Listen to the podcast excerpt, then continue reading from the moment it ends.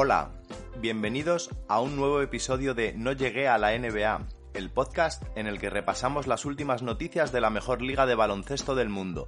Yo soy Carlos Pérez y hoy, en primicia, aquí, a mi lado, está Fernando Pérez. Nano, ¿cómo estás?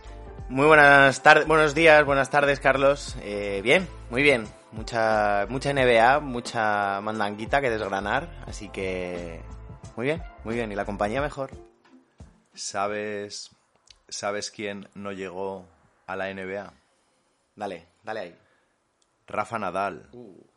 Este también es el podcast de Rafa Nadal, incluso de Novak Djokovic. Incluso Novak Djokovic. Rafa Nadal, acá nuestro mejor deportista de todos los tiempos, Carlos. Eh, mis dieces al señor Rafa Nadal, que seguro que nos está escuchando porque le encanta esto de la NBA y el deporte. Hombre, hoy nos puede escuchar puesto que ya no va a estar en Roland Garros, por lo menos este año. Bueno, bueno, veremos.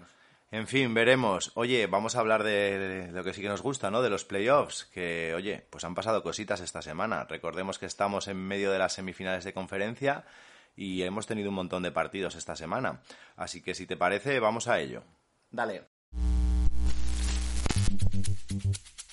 Actualidad, actualidad de la semana. De la semana. Fernando, un par de highlights antes de empezar con las eliminatorias en sí mismas. Tom Thibodeau, entrenador del año, con todo mi pesar. Todo tu pesar porque pensabas Macmillan, Quinn Snyder, que está llevando otra vez a D'Antoni. D'Antoni, que suena, bueno, luego hablaremos. Bueno, todo mi pesar porque, lo, como ya hemos dicho en alguna vez en el podcast, me parece un tipo ultra defensivo, con tácticas un poco, vamos a decir, de la vieja escuela. Y no sé, preferiría un poquito más que hubiera sido el entrenador de Phoenix o el entrenador de los Utah. Pero oye, no se puede todo tener, tener todo. Bueno, hombre, es, cierto que Macmillan, eh, con esa reconstrucción en torno a, a la figura de Chris Paul, un Devin Booker brutal, pues están intratables, no solo en, en- durante la temporada, sino lo estamos viendo ahora, que lo estamos gozando con los Phoenix Suns en, en playoff. Pero, hombre, Tom Thibodeau ha cogido un equipo con las cartas que le han dado, le han dicho esto es lo que hay y, joder, el tío ha sacado petróleo. Venga, mis respetos para Bien. Tom Thibodeau. Enhorabuena, Tom. Bien. Pásate por el podcast cuando quieras y debatimos sobre tus maneras de jugar. Oye, otro highlight. Don Nikola Jokic. Alguno dijo que era el peor MVP de la historia de los 30 años, pero Nikola Jokic, aún así, Chris Broussard, MVP de la temporada.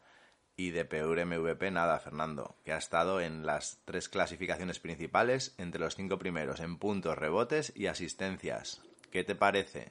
Pues que han hecho. Nikola Jokic ha hecho un from, from zero to hero, ¿no? Porque fue drafteado, recordemos, número 41 del draft del 14.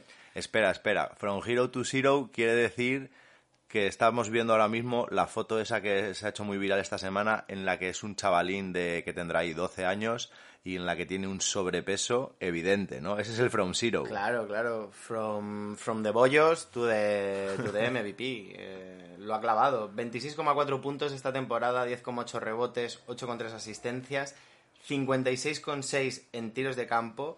38,8 en triples, recordemos que estamos hablando de un 5, eh, muy potente en la pintura, con muy buenos movimientos, pero que a nivel de tiro exterior, pues es un poco esa revolución, ¿no? Que venimos viendo que, que tienen que, por la que tienen que pasar la figura del 5 si quieren sobrevivir, que esto es algo que hemos ido hablando estos días, tú y yo, y que es necesario porque cada vez el juego pues tiende más al small ball, al, al juego exterior, y bueno, pues Nikola Jokic es un, un estandarte de, de esa nueva horneada de, de pivots. A mí lo que me deja loco y lo que le hace para mí un MVP relativamente especial son las ocho y pico asistencias por partido. O sea, eso a mí me parece una auténtica locura y más en estos tiempos en los que, bueno, pues no se prodigan tanto los pivots en esa faceta y el señor Nikola Jokic chapó por él.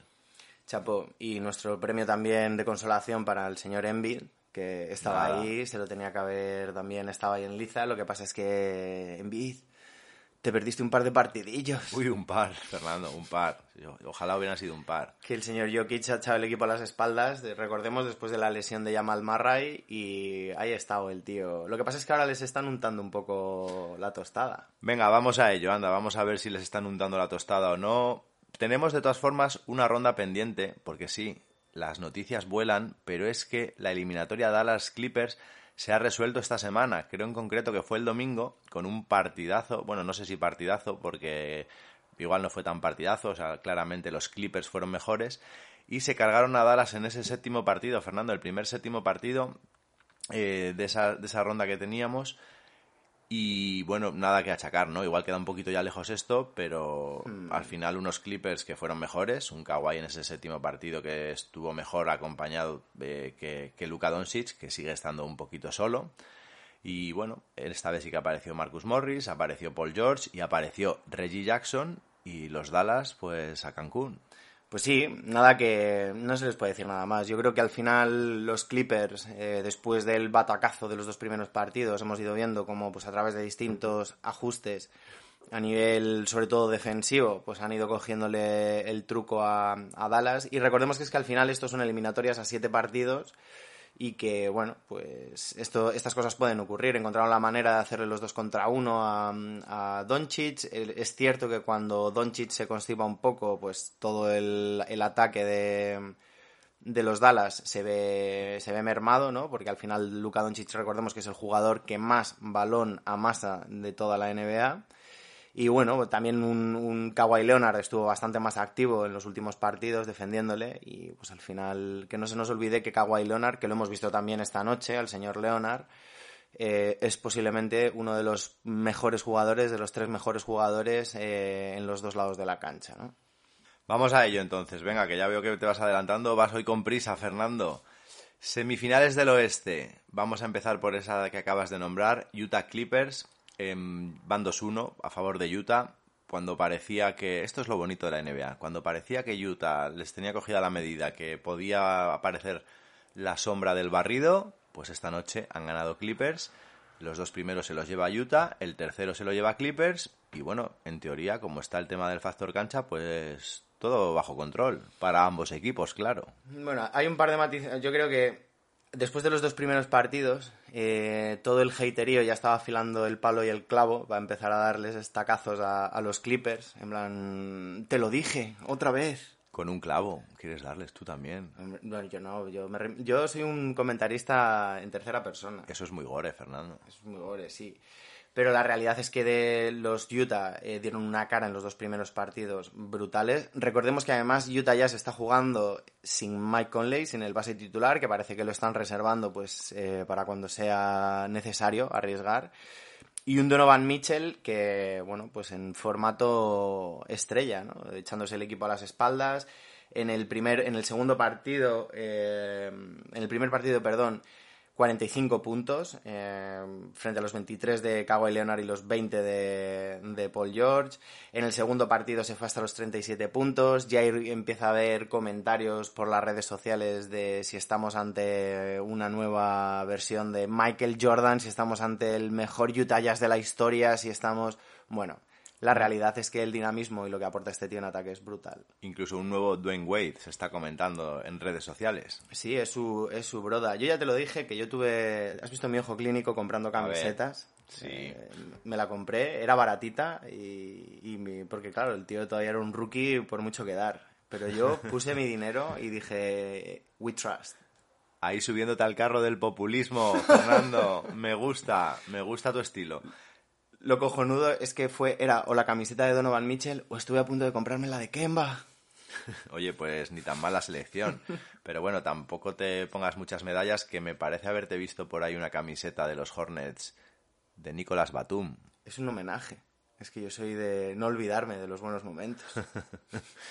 Oye, y que no se nos olvide destacar que en los Clippers, Serge Ibaka se pierde lo que queda el resto de temporada. Em, ya sabíais que tenía problemas en la espalda y ha pasado por el quirófano, con lo cual un hombre importante, un hombre que fue fichado para sustituir a Motres Harrell e incluso mejorar, puesto que es un tipo muy, mucho más defensivo, que tiene un rango de tres y bueno, no van a poder contar, contar con él en lo que les queda de playoffs.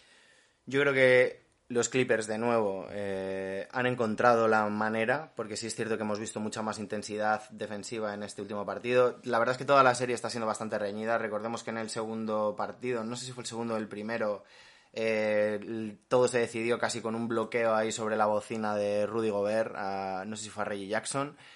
A Marcus, a Marcus, eso, un taponazo. Marcus Morris. Buah. Eso es. Y en este tercer partido ha sido intensidad defensiva, Donovan Mitchell se ha constipado un poquito más, eh, bueno, estamos viendo que parece que esa es la dinámica ¿no? de los Clippers, a lo mejor es que ese es su método para encontrar, ah, tienen determinadas carencias, lo estamos viendo con la, faja de, la baja de Ibaka, y a lo mejor esta es la manera que tienen de, de solventarla, ¿no? hasta que encuentran... Sí, y además un Donovan Mitchell que dio un susto en el partido de anoche, eh, se tuvo que ir al vestuario con lo que parecía un esguince, luego volvió a pista, vamos, no volvió a jugar, pero sí que volvió al banquillo, lo que pasa que ya estaban como 18 20 abajo a falta de 5 minutos los Utah, aparecía ahí abrazado a su entrenador, a Quinn Snyder, y yo creo que le está diciendo Quinn, vamos a dejarlo estar, que esto no tiene buena pinta, así a ver si descansando un poquito recuperas el tobillo.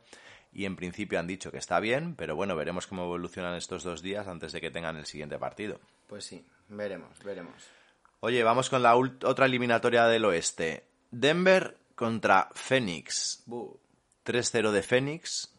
Y no sé qué decir, Fernando, la verdad. Eh, no sé si es que Phoenix está muy bien. Bueno, Phoenix está muy bien, eso está claro. Sí. Pero Denver, ¿qué pasa ahí? Bueno, yo más que a Denver, yo creo que Denver está jugando con lo que tiene. Eh, al final la baja de Jamal Murray eh, se les está notando, o sea, lo que era Jamal Murray en, en playoff. Estoy diciendo mucho Jamal Murray y no sé si es Jamal Murray o Murray. Esto, estos de los dobles nombres de NBA me tienen roto. Yamal, llámale Yamal. Eh, yo creo que lo están echando bastante en falta, se está notando, vamos, porque no, no son capaces. El señor Michael Porter Jr., por muy buenos partidos que vaya haciendo, pues no está cubriendo del todo. Tienes ahí un campazo que vale, que es muy eléctrico y que por favor la fanaticada argentina lo entienda, pero yo creo que ahora mismo es más líder, un base líder de segunda unidad Uh, que para jugar en. No, es un jugador cojonudo y vemos. Fernando, que y- se nos va fa- la fanaticada No, hombre. argentina. Oye, hemos visto la importancia que tienen de, los jugadores de segunda unidad, que además son jugadores que luego acaban los partidos, y yo ahí veo a Campazo en ese, en ese Arregla, rol. arréglalo. Pero es un tío que les da mucho en, en defensa, mucha electricidad también en ataque, pero que necesitan que alguien asuma ¿no? ese, ese rol de primera, segunda espada con Jokic. A ver, parecía que ese es jugador que asumiera el rol de segunda espada podía ser Michael Porter Jr. Y lo que estamos viendo es que es capaz de asumir ese rol, pero como buen rookie, o como buen, bueno, no rookie, pero jugador de primer, segundo, tercer año, pues tienen una de cal y una de arena y tienen partidos irregulares y sí, un día es capaz de meterte 30 puntos, pero al día siguiente te falla 7 triples y hombre, al final esos verdaderos cracks necesitan experiencia porque la regularidad pues seguramente sea una de las cualidades fundamentales, ¿no? de muchos de los cracks que conocemos. Yo lo que pienso, y tú sabes que a mí me gusta analizar las cosas en positivo, eh, yo creo que Denver está jugando sus cartas, que está haciendo unas buenas eliminatorias, los hemos visto en la anterior, pero creo que es mérito total de, de Phoenix, de Nick McMillan, de cómo está Chris Paul, de cómo está el señor Booker, de cómo Chris Paul está haciendo bailar a DeAndre Ayton y parece que se va acercando a esa versión que todos esperábamos que fuera el número uno del draft en, en su año con, con Doncic contra Young. Pues no, no fueron ninguno de los dos. Fue el señor DeAndre Ayton por ese físico y, y eso es esa historia que traía en su, juego, en su paso por la universidad, en su breve paso. Y yo creo que es más el, el mérito de Fénix. Estamos viendo realmente lo que es Fénix ahora mismo. Y lo que los que somos un poco escépticos, acostumbrados a que siempre, pues esto, estos últimos años, ¿no? Pues o LeBron o, mm, o los Warriors o tal, pues al final te cuesta creer que pueda surgir de la nada un nuevo equipo, ¿no? Como fue en el caso de Toronto, como fue en el caso de Miami, pues un equipo que llevaba mucho tiempo apagado como era Phoenix, pues nos cuesta creer y lo que estamos viendo es que es un equipo muy completo, tanto en ataque como en defensa. Han acabado en rating defensivo y ofensivo en lo más alto de la, de la liga este año. Hombre, en rating defensivo encabezan creo que todas las clasificaciones que te puedas imaginar. Eh, hablamos mucho de Booker en Phoenix, quizá la cabeza visible, ¿no? El tío que es capaz de meter 30 puntos todas las noches o casi todas las noches. Se está hablando mucho de Andre Ayton por pues ese salto de calidad, ¿no? Le acusábamos en este podcast en- durante la temporada regular, regular muchas veces de un poco de carencia de sangre en las venas. De, era, tenía un poco, ahora que estamos por aquí, Fernando, tenía un poco de horchata en las venas. Y mm, creo que es al que tendríamos que, el que tendría que haber estado en conversaciones para el MVP, fíjate lo que te digo, es para el MVP, ¿eh? es Chris Paul. Ah, creí que vas a decir de Andre Ayton. No, hombre, tampoco te pases. A mejor al chaval, pero tampoco te pases. Eh, pero Chris Paul, los que le estéis viendo noche tras noche, eh, no es que, o sea, si, claro, si te vas a los números y a la estadística al día siguiente, pues dices, venga, hoy ha metido 15 puntos, el otro día ha metido 11, tal, 20, lo que sea, sí, 7 asistencias, 12, 15 asistencias. Los números no son de crack, pero es cómo maneja el partido en los momentos clave en los que hay que manejar el partido.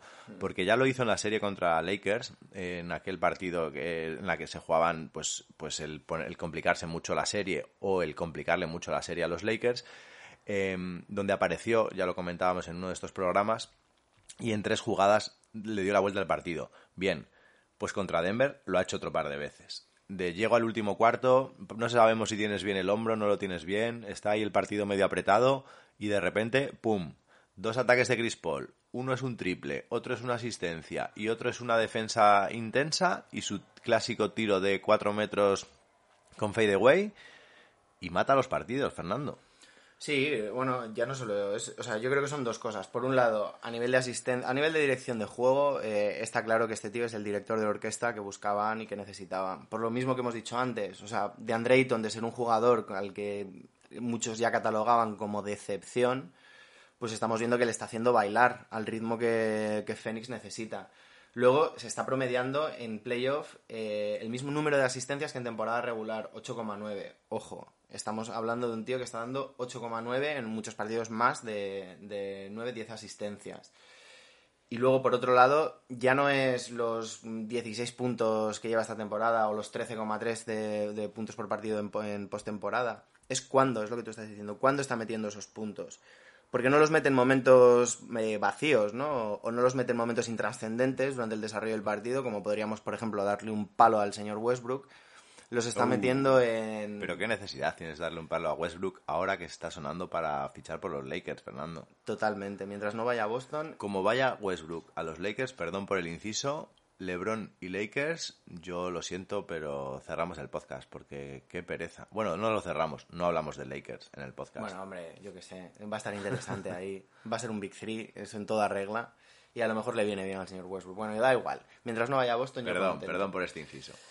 El, el, tema es ese, el tema es cuándo los está metiendo los puntos, porque los está metiendo cuando pues el equipo quizás un Booker con menos experiencia, un Andre, un Ayton, cuando se atasca un poco el, el ataque de Phoenix, recortan, pierden, les meten parciales un poco fuertes en, en, contra, ahí es donde aparece Chris Paul y ahí es donde tiene que aparecer un líder realmente de vestuario. En esos momentos de decir, no os preocupéis chavales, no estamos metiendo ni una, nos han metido un parcial 11-0, ya desatasco yo. No, y como para el partido de repente empieza a jugar, cambia el ritmo del juego. Bueno, no sé, una pasada, la verdad. Una pasada este señor Chris Paul, que a la edad que tiene, por cierto, está pensando renunciar a su cuarto año de contrato para renovar tres años buscando un contrato en torno a los 100 millones. A su edad. Se lo daría. Fénix. Qué buena pregunta esta. Vamos a esperar, mira, vamos a esperar a que eso se haga un poco más oficial y, y lo lanzamos como preguntas y respuestas pero tres años de Chris Paul a este nivel no sé si lo veo. Claro, tampoco veíamos cuatro años hace tres del contrato, del supercontrato que firmó en el que creo que está cobrando cuarenta y pico millones ahora de euros esto, este último año que le queda también cuarenta, cuarenta y pico y tampoco lo veíamos, y eso fue hace tres años. Así que cualquiera dice algo ahora. Va a retirar, se retira, acabaría, por ahora tiene 36 con 40 palos. 40 y 100 millones más en la y saca. 100 millones más, que siempre vienen bien, por si no has Bueno, notado. bueno, que Fernando, que esos son antes de impuestos. Antes de- bueno, no creo que les, que no creo que esta gente... 50% de impuestos. Bueno, ya, ya no es 50 tanto, millones, ¿eh? yo te lo firmo. a, tu, a tu edad, mi a su edad. edad. A su edad también y a la mía. Anda, vámonos para el este, a las semifinales del este. Eh, vamos a empezar por Filadelfia contra Atlanta, Fernando. Uh. Ahí empezó Atlanta dando la sorpresa con ese 1-0, pero luego han recuperado el factor cancha los de Filadelfia con las dos siguientes victorias y se pone la eliminatoria 2-1. ¿Qué te parece? Pues que llegó en beat y se acabó la eliminatoria. No tienen mucha solución, ¿no? Para parar a Embiid. Capela le faltan un par de cociditos que comerse, un Le par de paellitas. Sí, le faltan 20 kilos de culo a, a Capela para pararlo. Lo que pasa es que en Bit te pasa como con Jokic, es que ya no solo es eh, lo que te genera en la pintura, ¿no? Y, y cómo incomodas, cómo atraes a los defensores. Claro, luego Filadelfia no tiene, no tiene mal tiro exterior, más allá de Simmons, que no la mete ni al arco iris desde la línea de tres. Espera, recordemos que, importante, se ha lesionado anoche en el tercer partido Danny Green, que era un arma importante en este tema del tiro exterior, y va a estar de dos a tres semanas de baja, con lo cual es posible que se perdiera no solo la- lo que queda de semifinales de conferencia, sino seguramente la fin- las finales de conferencia. Y creo que puntos y tiro exterior contra Nets o contra Milwaukee les va a hacer falta. Sí, bueno, hombre, yo dentro de las dentro de las eh, desgracias que les pueden ocurrir, que se me lesione Danny Green siendo de la fanaticada de los Sixers, no es, no es lo que más me preocuparía, habida cuenta de que el señor Embiid es la clave de- del éxito de estos Filadelfia. Tobias Harris y Simmons están haciendo muy buena Muy eliminatoria, muy bien, Simmons, a, a nivel sobre todo defensivo también pero están teniendo a un señor que ha aparecido, que posiblemente Luca le esté echando de menos, que se Sí. llama Curry, pero Curry 2, El malo. de, de two. Ya no podemos decir el malo. Ya no podemos decir el malo, porque el tío está haciendo muy buenos partidos, está echando en determinados momentos, ya no es ese jugador de catch and shoot, ya no es ese jugador de esperar en la, en la esquina y buscar el, el- el tiro tras el pase, es un jugador que se está generando sus propios tiros, va generando también eh, juego para el resto del equipo, buenas asociaciones con Embiid, no sé, eh, está apareciendo. Y un banquillo que también está acompañando. Sí, joder. ¿Cómo se llama este? Cormat. Furkan decir. está haciendo buen partido y bueno, al final las piezas están encajando. Doc Rivers creo que tiene bastante mérito en este equipo.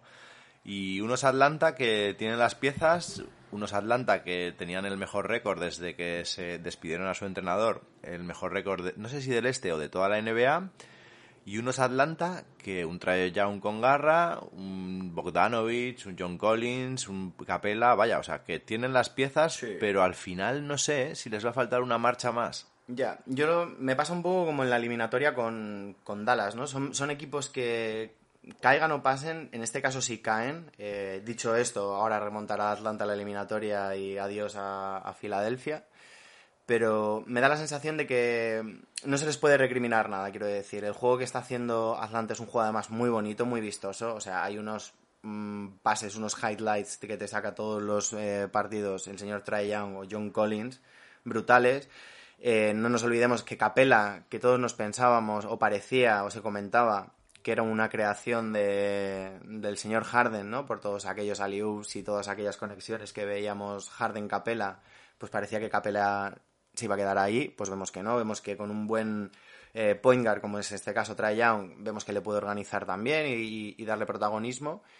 Y yo es que no creo que se les pueda recriminar nada a Atlanta. Pues sí, que estás jugando contra Filadelfia, que es uno de los mejores equipos de la NBA, y, y te ha tocado uno de los monstruos del este. Y bueno, oye, ya les disteis el susto en el primer partido y quién sabe, oye, yo, dinamita tienen.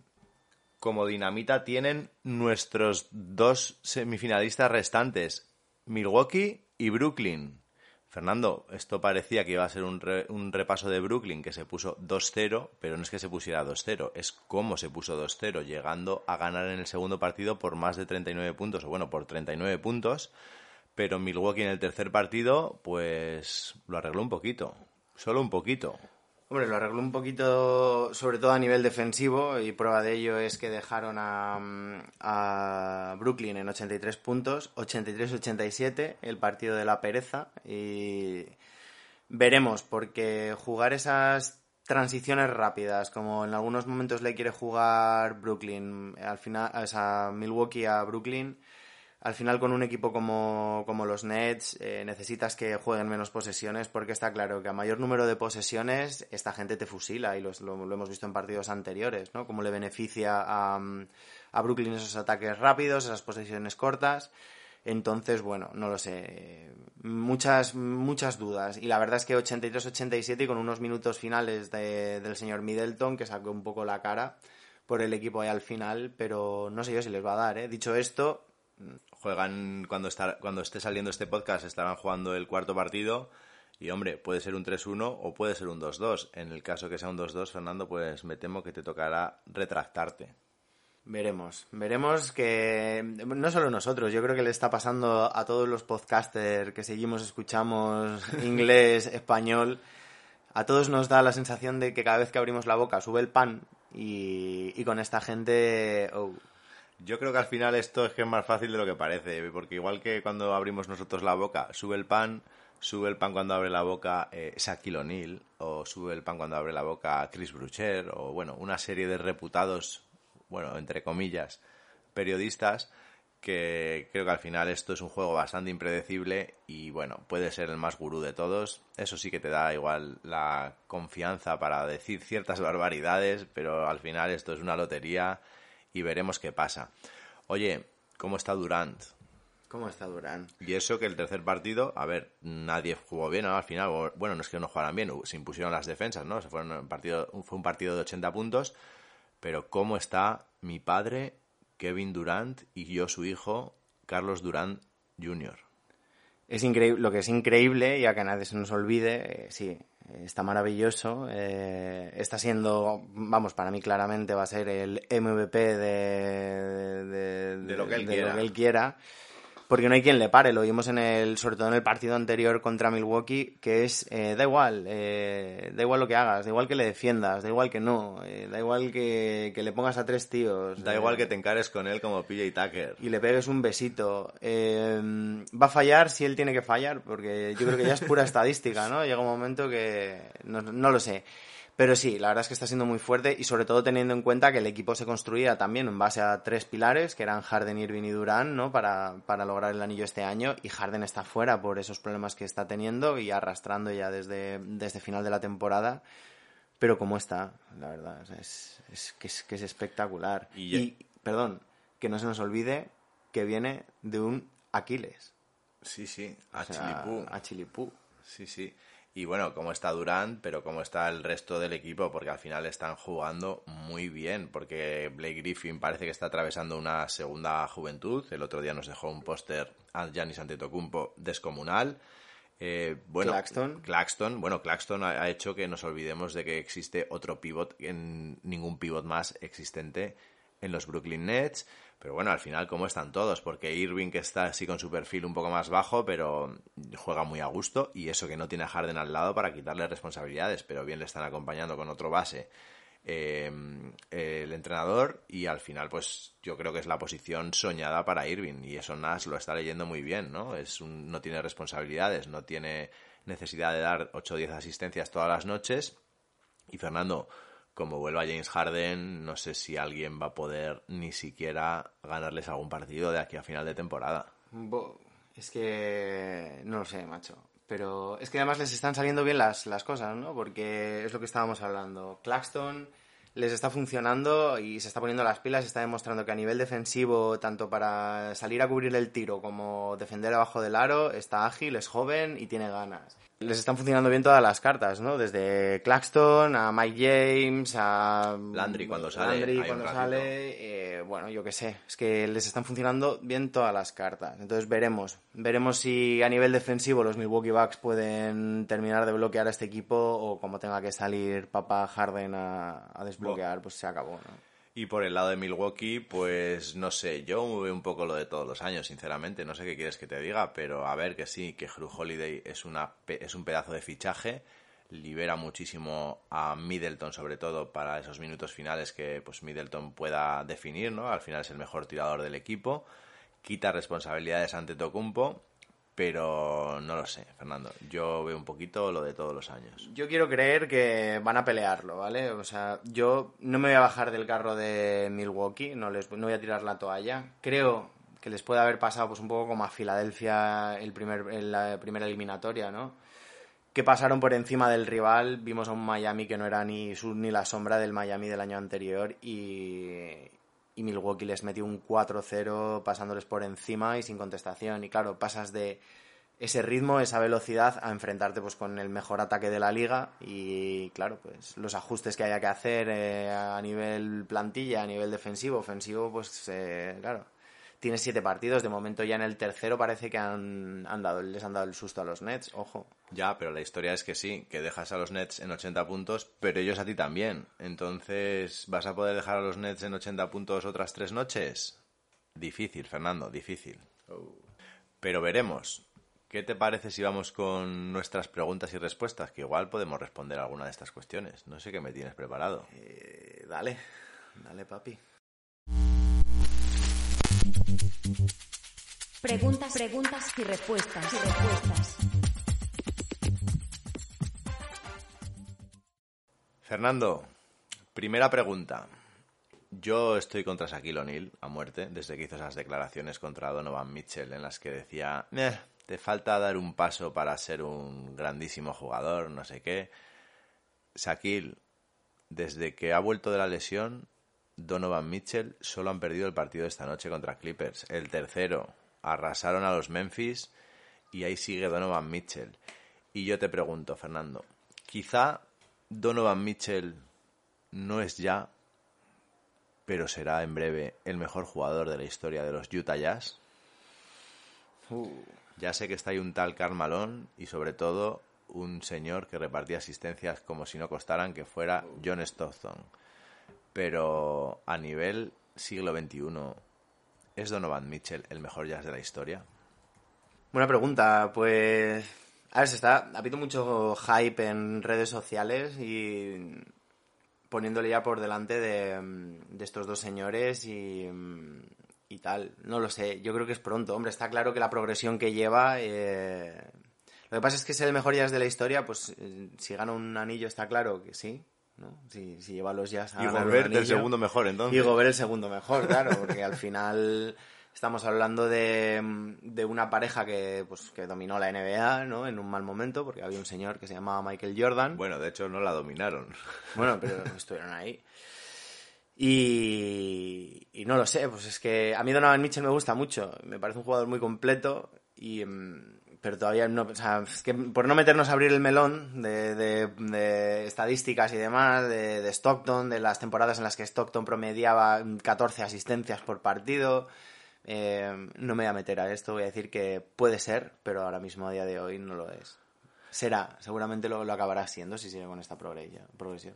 Pues yo comparto tu opinión. Creo que Donovan Mitchell todavía tiene que demostrar por lo menos otros cuatro o cinco añitos a este, a este nivel, por lo menos. Y claro, para pasar a John Stockton y esa cantidad brutal de asistencias, lo que pasa que luego los promedios dicen que tampoco metía tantísimos puntos John Stockton.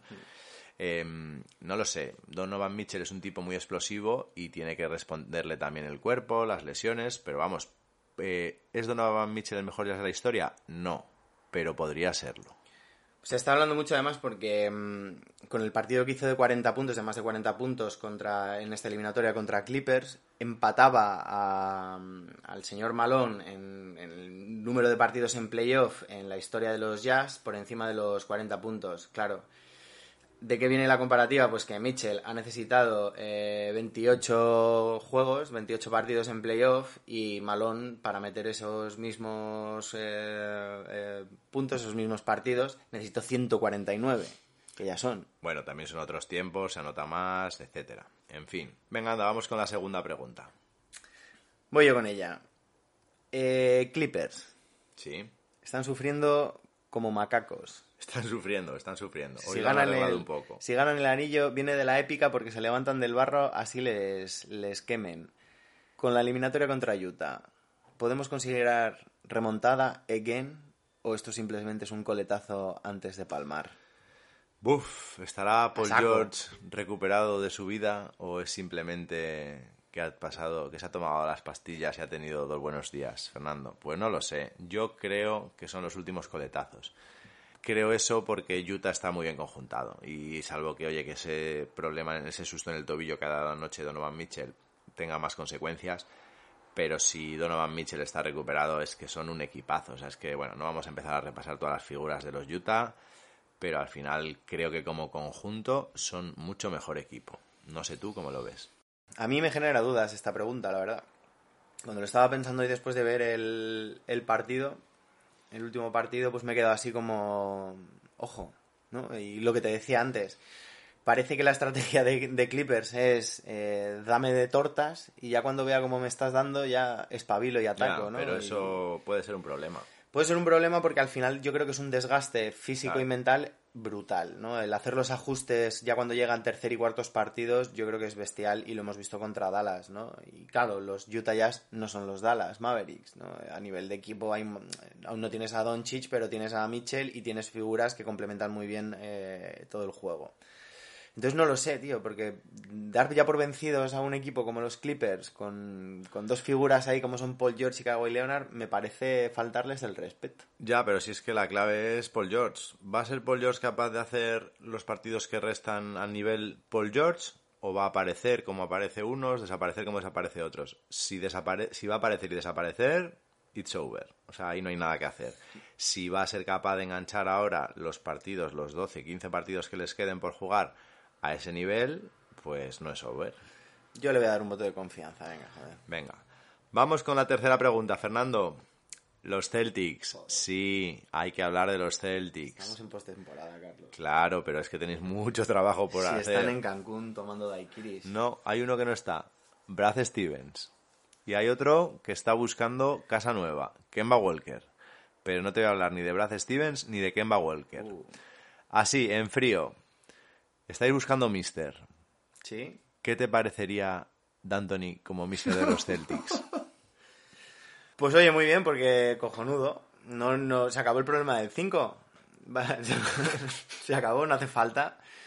Yo me imagino esa entrevista, llegará Brad y le dirá, ¿cómo ves a Robert Williams? Y le dirá de Anthony, cojonudo, dale para adelante, no nos hace falta más. Dirá, ¿quién es Robert Williams? Es Robert ¿Me lo Williams. puedes cambiar por un alero? No va a jugar. ¿Cómo, qué, qué tal ese Peyton Pritchard? Ese va a jugar de 5.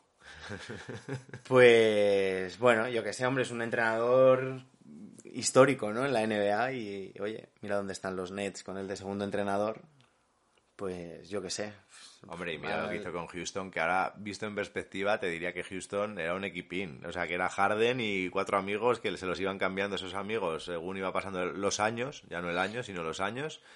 Eh, y creo que para mí, yo en este caso, creo que es un fichajazo. Y sobre todo, pues eso, para equipos pequeños como es ahora mismo Celtics, pues tú lo has dicho así en rollo broma, pero te quitas un problema gordo. Te A quitas- ver, te quitas el problema del 5 y inviertes en aleros, Fernando. a ver qué mano tiene el señor Brad Stevens para cambiar cromos por Kemba, qué es lo que va a hacer falta y empezar a rodear y bueno. Ya hablaremos de esto, que nos salimos de la pregunta y pasando. Venga, anda, cuarta pregunta. Vamos allá, Denver. ¿Sí? Yo voy a hierro con mis preguntas. Venga. Tú me estás aquí preguntando cositas, yo voy al, al- al- yo voy al hueso. Aunque les peguen una barrida 4-0, Sí. que van camino de... Fénix. Sí, van camino de... ¿Decepción Sí. o conforme? Conf- teniendo en cuenta... Decepción, teniendo en cuenta que se han llevado el MVP o conforme porque han jugado las cartas como podían. Eh, muy conforme. A ver, aunque les ganen 4-0, pues sí que sería un poquito de decepción el hecho de no poder ganarle ningún partido a Fénix, pero que Denver haya competido como ha competido hasta las alturas de temporada en las que estamos, me parece algo de muchísimo mérito. Eh, el MVP está por medio, o sea, meritazo el de Jokic este año. La lesión es el lastre tremendo. Creo que Michael Porter Jr. ha crecido. Campazzo se ha integrado perfectamente en el equipo. Ojo, no se nos olvide que tenían la baja de Will Barton, que era un tipo importante también, y que haya aparecido ahora en estos playoffs. Bueno, no ha aparecido muy a tope, pero ha aparecido, que siempre es importante. Em, es un equipo joven, porque al final no se nos olvide que Jamal Murray es un chaval, todavía tiene, me parece, 24 25 años. Em, creo que hay, que hay equipo para que las próximas temporadas estén luchando por un anillo sin lugar a dudas. No sé tú cómo lo ves. Pues para mí es un poco decepción, ¿eh? ¿En serio, Fernando? Sergio. Sí, sí. ¿Pero qué querías? Pues hombre, estamos hablando de un equipo que tiene al MVP de, de la NBA de este año. y, eh, Pero si está más solo Jokic... Has fichado a Aaron Gordon. Bueno, mira, ni lo había dicho, ya Te has ves. dejado a Aaron Gordon. Aaron Gordon que venía de Orlando a reforzar, a ser esa Nah. ter- ese tercer jugador que necesitaban para ganar. Tienes a Campazo, Pero vas a pedir la camiseta de. MVP de... No sé si fue MVP, pero bueno, una de las estrellas de, en la CB, Real Madrid, lo ha ganado todo. Bueno, Fernando, por favor. Pues para mí que te barra 4-0. Ya no que Pero a ver, pierdas, a que ver. pierdas. A ver, si acabas de decir que Campazo te parecía fenomenal para ser un sexto hombre, un jugador de rol. Coño, claro. Y ahora me estás diciendo Es que, que no es estamos hablando- porque es la estrella. No estamos hablando, no, no, no, para nada. No estamos hablando, yo- o sea, yo en mi cabeza no estoy hablando de que Denver pierda, si me parece bien. Igual que me parecerá bien, si pierde Atlanta me va a parecer súper digno. Yo me conformaría. O que Boston la barrida que le pegó Entonces, ¿dónde está la decepción? que les, han que les van a barrer 4-0. Ojalá Pero me equivoque. Phoenix, que es un equipazo que ha ganado a los 4-0, Lakers de LeBron. tío. Pero que ha echado Phoenix a LeBron. Pero que es un 4-0 al equipo del MVP. Que te están barriendo. Mira, hoy que te tengo al lado podemos llegar a los tortazos y, y si quieres, el que gane eh, tiene la razón. ¿Te parece? Pero cortamos el podcast que, que vas a gritar y No. yo grito como una nena. No me interesa que me puedes. Venga, anda, vamos con la quinta pregunta. Voy allá. Max Kellerman, comentarista deportivo de los US. Le vi el otro día unas declaraciones en las que decía que Doncic tiene un estilo similar a Harden con la diferencia de que Doncic aparece en los momentos importantes. ¿Estás de acuerdo? ¡Populista! Y claro, ahora nos subimos al carro, ¿no? Pues no, no estoy nada de acuerdo. Qué bobada. Me parece que el estilo de juego, me, puede ser, sí, se parece. Los dos Bueno. necesitan mucho balón y lo que tú quieras, pero no, no veo que sea... No, no sé, no lo veo tan, tan... O sea, bueno, si va, yo que sé, al margen de eso, que no, que no estoy nada de acuerdo. ¿En qué momentos claves? O sea, para él, ¿qué es aparecer en un momento clave? Que eliminen a tu equipo como han eliminado a Dallas, igual que eliminaron a los Houston. Me parece un agravio comparativo, me parece una comparación mediocre. No, los dos son buenos y no puedes comparar eh, que uno aparezca y el otro no, que Harden ha dado la cara ahí a muerte y vamos, no me, es que me, que me embarro, ¿eh? Max, si me estás escuchando, eres un mierdas. Quiero decir, o sea, hace cuatro días estaba todo el mundo diciendo que si Doncic no era un tío clutch. Y ahora decimos que el, no, que el que no es clutch es Harden. Venga, hombre, por favor, si esta gente lo que quiere son clics, Fernando. Clickbait, En fin. barateo. Oye, hechas nuestras preguntas y respuestas, ¿qué te parece si vamos con la agenda de la próxima semana? Agenda, agenda.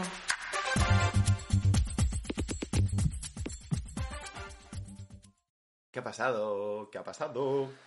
Pues ha pasado un poquito de todo, Fernando, esta semana. 3-1 para ti, Bien, 2-2 para mí. bien. Es decir, me has recortado un partido Bien. en nuestra lucha por esa camiseta, que tuya va a ser la del Facu Campazo, por lo que estás diciendo. Pues mira, no, perdón. no me importaría. No, la de Aaron Gordon. Tampoco me importaría. Buh, venga, pues la de Aaron Gordon. No Pero la de más. Campazo. Bien, me parece bien. Total, que tú llevas 52 acertadas de 100, tampoco te creas que estamos para tirar cohetes, y yo 55. Así que todavía hay batallita por aquí. Eh, partidos que traemos para esta próxima semana, pues evidentemente uno por cada una de las eliminatorias, que serán los primeros que se jueguen. Así que empezamos esta misma noche, Phoenix contra Denver. ¿Barrida o 3-1? Vamos. Aquí es donde hay que ver, hay que mojarse. Yo digo barrida. Claro. Y gana Phoenix. Pero eso no quiere decir que hayan hecho una mala temporada, Fernando. Eh, ¿Tú? Fénix, voy a poner ahora a Denver. ahí. Vamos, pon a Denver, que la camiseta lo merece. Lunes, Filadelfia contra Atlanta. Y estos van ahora mismo 2-1 y yo digo fila. ¿Y tú? Menuda marrategui. Es que he visto muy bien a Joel. He visto, me llamó. Joel, me llamó Joel diciéndome, estoy a tope, Carlos. Todo lo que sea apostar en mi contra es palmar dinero. Bien, aquí viene el melón. Utah Clippers. Y este es el tercer el cuarto partido. O sea, van 2-1. Este es el cuarto partido que se juega el lunes. Eso es. ¡Boom! Juan en casa de los Clippers. Me la voy a jugar. Voy a confiar en mi chico Paul George. En mis chicos los Clippers. Cada vez que me la he jugado en mis equipos me ha ido mal. Pero digo Clippers. Utah. Ah, si es que de verdad, ¿para qué? Si es que ¿para qué? ¿Para qué me meto? Y el martes, eh, el cuarto, 2-1, sí, el cuarto partido de la serie, no, el quinto, por cierto, porque este Milwaukee-Brooklyn no vamos a apostar el de esta noche porque sería, vamos, sería pegarnos un tiro en el pie con todas las chorradas que decimos, Fernando, así que vamos a apostar al, al de, vamos a apostar, a pronosticar el del martes. Milwaukee-Brooklyn, y yo digo Brooklyn. Joder, anda que te amarras. Bueno, si son mis chicos, mi equipo favorito, ¿qué quieres que diga? Eh, Brooklyn también. Bueno, o sea que esta va a ser una semana casi de transición, salvo que los Utah te lo arreglen un poquito. Bien, bueno, partido a partido. Venga, anda, partido a partido, semana a semana, ciérranos esto.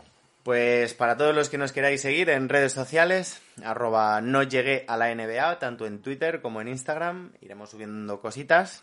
Y para los que nos estéis escuchando, pues lo estaréis haciendo o bien a través de iVoox, o bien a través de Spotify, de Apple Podcast, Google Podcast, Amazon Music, Spreaker y cada día en más sitios. ¿Crees que Rafa Nadal verá esta noche la final de Roland Garros o se pondrá a ver a Milwaukee y a Brooklyn?